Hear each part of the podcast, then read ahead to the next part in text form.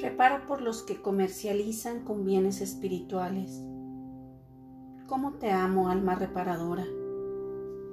¿Cómo me deleito cuando me ofreces tus sacrificios? Cuando padeces en el silencio del día o de la noche. ¿Cómo me recreo cuando reparas con tus sufrimientos por los pecados de la humanidad? Eres mi pequeño pararrayos e imán de mi misericordia divina. Repara por los que comercializan con los bienes espirituales. Los dones que regalo son para ponerlos libremente al servicio de la edificación del pueblo de Dios.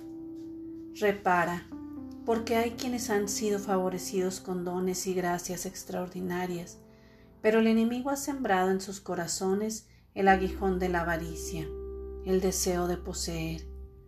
Las cosas de Dios ni se compran ni se venden no se comercializan como mercancía barata.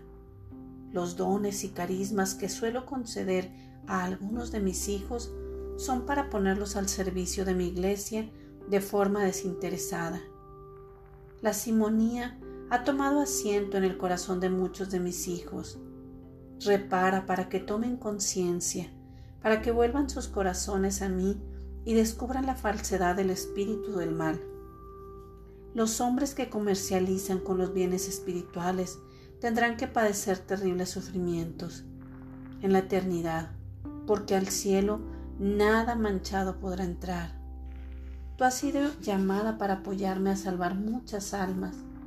Repara, porque son muchos los hombres que negocian con las cosas espirituales y se lucran con las dádivas del cielo.